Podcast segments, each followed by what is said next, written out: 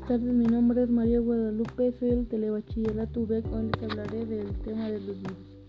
Un virus es una partícula de código genético, ADN o ARN, encapsulada en una vesícula de proteínas. Los virus no se pueden replicar por sí solos, necesitan infectar células y usar los componentes de la célula PET para hacer copias de sí mismos.